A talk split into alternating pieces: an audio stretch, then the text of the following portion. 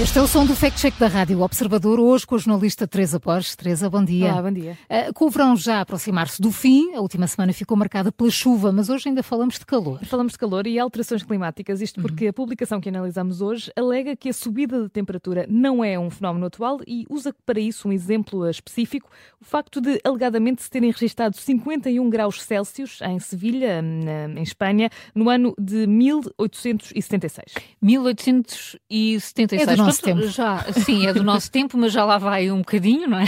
Mais de um século. De onde é que surge esta notícia, Teresa? Uh, tudo parte precisamente de uma alegada notícia de um jornal antigo, um, com o título A 10 de julho de 1876, Sevilha registrou 51 graus Celsius e Madrid uh, passou dos 44 graus. Nesta suposta notícia podemos também ler um destaque a vermelho, escrito em castelhano, um, com as frases O planeta está vivo e vai mudando. Há ciclos solares a cada 50 anos, isto sempre aconteceu. Uh, o utilizador que partilha esta imagem nas redes sociais reforça esta mesma ideia, mas já em português eh, escreve que quando o mundo ainda era civilizado, diziam que estas temperaturas significavam que era verão.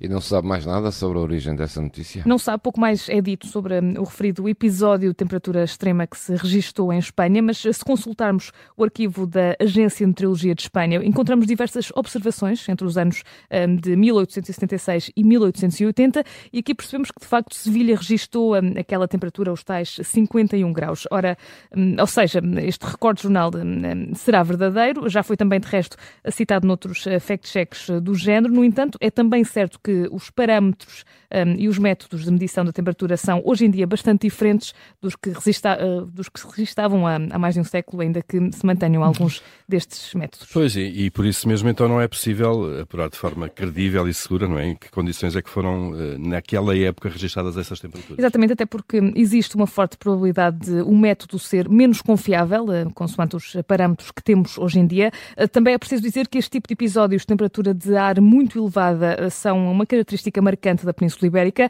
Ricardo Reis, do Instituto Português do Mar e da Atmosfera, confirma isso mesmo ao observador. Explica que este fenómeno faz parte uh, das condições que caracterizam uh, de forma hum, climatologicamente a região de um, Espanha e Portugal e, podem, de resto, ocorrer um, em qualquer altura do ano, eh, sendo mais notório, no entanto, que aconteçam nos meses de verão. Mas, Teresa, no entanto, este, este género de episódios tem sido mais frequente nos últimos anos. Sim, mas também, como lembra este meteorologista do IPMA, desde a década de 90 que se relacionam um, com a maior intensidade, de duração e também uma maior extensão espacial. No entanto, não podemos dizer que um, o aparecimento deste tipo de episódios um, esteja eh, dependente das alterações climáticas, ou seja, de certa forma, o fenómeno não está ligado às alterações climáticas, apenas a frequência com que acontece. Vamos então ao carimbo, quase consigo adivinhar. vermelho, ao carimbo vermelho, apesar da notícia que acompanha esta publicação ser verdadeira, não se pode dizer que este acontecimento seja a prova de que as alterações climáticas não existem ou que também os seus efeitos, eh, neste caso os mais de 50 graus registados, são, na verdade,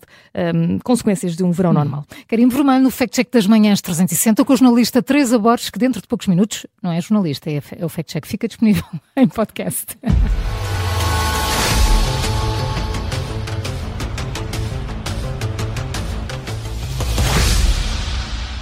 Está a ser uma espécie